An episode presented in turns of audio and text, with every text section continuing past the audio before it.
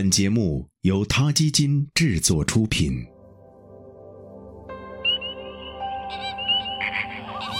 每个生命都是奇迹，每个灵魂都有尊严，每个生命都重要。他 Radio 讲述他的故事。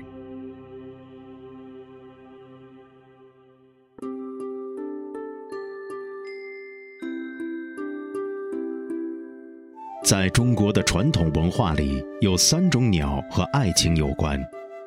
第一种是大雁，按照周朝的礼制，大雁是结婚必备的彩礼，因为大雁是候鸟，守信而忠贞，寓意着婚姻顺应天意，一诺千金。第二种是鸳鸯，鸳鸯成双成对，一直是夫妻恩爱的象征。第三种是大宝，古人认为大宝只有雌鸟，没有雄鸟，要靠跟其他鸟类交配繁衍后代，是一种淫荡的鸟，所以古代称妓女为宝，管妓院的妈妈叫老鸨。事实上，古代科研落后，对这三种鸟的认识都是错误的。大雁和鸳鸯在一个交配季节结束后就会一拍而散，另寻新欢。大宝则是既有雄鸟又有雌鸟。雄性大宝高约一米，体重二十到三十斤，两翼展开超过两米；雌大宝只有不到半米高，体重不过七八斤。它们是自然界体型相差最大的鸟类夫妻，也难怪古人会把它们错认成两种鸟。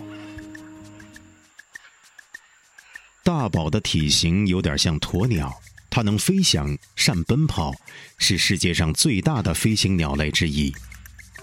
大宝的羽毛金色和黑色相间，有点像虎皮，内侧羽毛是雪白的，在蓝天下翱翔时非常鲜艳美丽。大宝每年春夏在北方的荒漠草原上求偶繁殖，每年秋天南下过冬。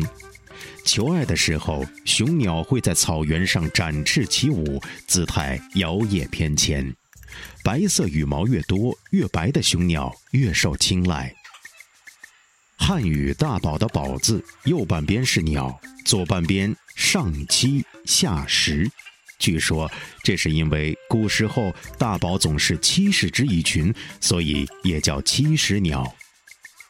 那时，大宝是华夏大地上的常见鸟类，但现在中国境内的大宝候鸟已经不足一千只，比大熊猫的数量还少，是国家一级重点保护动物。盗猎是大宝濒危的重要原因。而盗猎最主要的目的，竟然仅仅是因为大宝肉质鲜美。大宝身体重，起飞时需要大步助跑，连这也成了盗猎者的可乘之机。几位常年拍摄大宝的野外摄影师说：“很多盗猎者呢，就利用这样一个特性，放了很多夹子，在他那个助跑的通道上，会设计一套一串夹子。”那盗猎分子呢，经常是成群的。遇到一次拉电网的情况呢，对方有八个人，都带刀。那我想上去拆电网的时候呢，他们都拔出刀来，拔刀相向。我们都是采取报警的方式。拍摄地呢，地处边缘，所以民警赶到现场的时候呢，基本上盗猎分子呢已经跑掉了。大宝的繁殖地和大宝的活动地，我们都去过，环境都非常恶劣。下网下夹子打大宝人太多。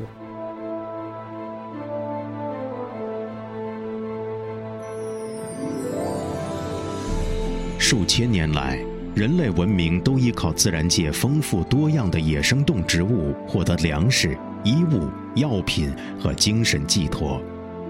大宝是非常古老的物种，它伴随了黄河流域农耕文明的发展，被誉为“黄河神鸟”。《诗经》中有一篇《宝语》，“肃肃宝羽，集于褒许”，描述的就是大宝成群振翅的景象。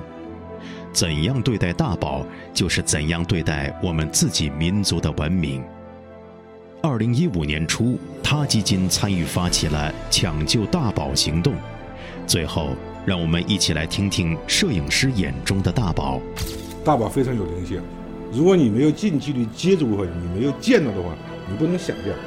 猎捕猎杀使这个鸟呢特别害怕人。大宝本身它是一个让人很伤感的野生动物，因为它越来越少，它的生存环境越来越艰难，那么自然就会唤起我们对它产生的怜悯、同情，当然也就是一份尊重。我希望我们的孩子见到其他的鸟类，包括大宝，要比我们多。